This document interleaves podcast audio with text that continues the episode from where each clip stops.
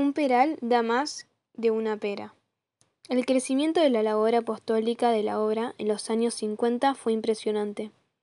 Cuando pedí la admisión éramos unos pocos miles. Siete años después, el Señor había enviado muchos miles de vocaciones. Pues bien, cuando estuvo San José María en Madrid, Zaragoza y Pamplona en octubre de 1960, nos sorprendió diciendo que era ridículo que un peral diese una sola pera, que no podíamos dormirnos en laureles. Dios nos estaba pidiendo que hiciéramos mucho más.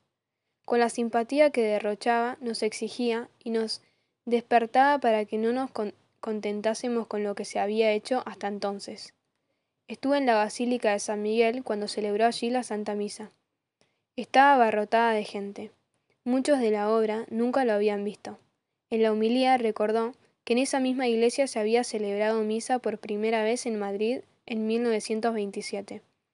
La Universidad de Zaragoza recibió el doctorado honoris causa por la Facultad de Filosofía y Letra. Letras. En su discurso recordó con cariño sus estudios en aquella universidad, con insignes profesores. En Pamplona participó en el acto oficial de la erección del Estudio General de Navarra de la, en universidad, así como la colocación de la primera piedra del campus. Recuerdo que fue allí en un Volkswagen con un grupo de personas del centro serrano. Miles también nosotros fueron acogidos por familias de Pamplona en sus hogares, pues había una gran dificultad de alojamiento. El 26 de octubre, San José María celebró la Santa Misa en la catedral, donde no cabía un alma. Durante la homilía, que fue memorable, habló del Opus Dei con, con una claridad y una fuerza impresionante. Al terminar, quiso saludar a cada uno de los asistentes en el claustro gótico anejo a la catedral. Me tocó en suerte ser uno de los encargados del orden. Pasaban de a uno en uno a saludarle, formando una fila muy larga. Al cabo de un rato encontré a mi gemelo entre los que ya había pasado. No había querido hacerse notar, pero ¿cómo no le has dicho que eres mi hermano? Le pregunté.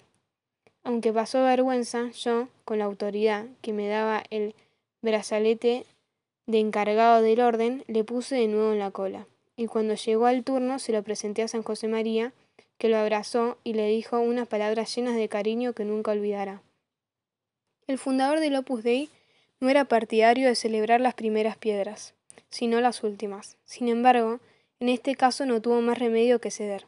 Habían acudido al acto Mons Hildebrano Antonuti, nuncio de su santidad en España, junto con otros obispos, ministros, autoridades locales y, catedráticos de universidad. Se iban reuniendo allí muchas personas importantes, vistiendo sus mejores galas y chapoteando en el barro, bajo una lluvia persistente, sobre el terreno de lo que sería el futuro campus universitario. La primera piedra quedó, quedó colocada en el cruce entre la carretera que sigue el curso del río Sadar y que venía de la clínica universitaria. Años después, cuando se urbanizó la zona como parque, esa primera piedra se llevó al edificio central de la universidad y allí se conserva como recuerdo.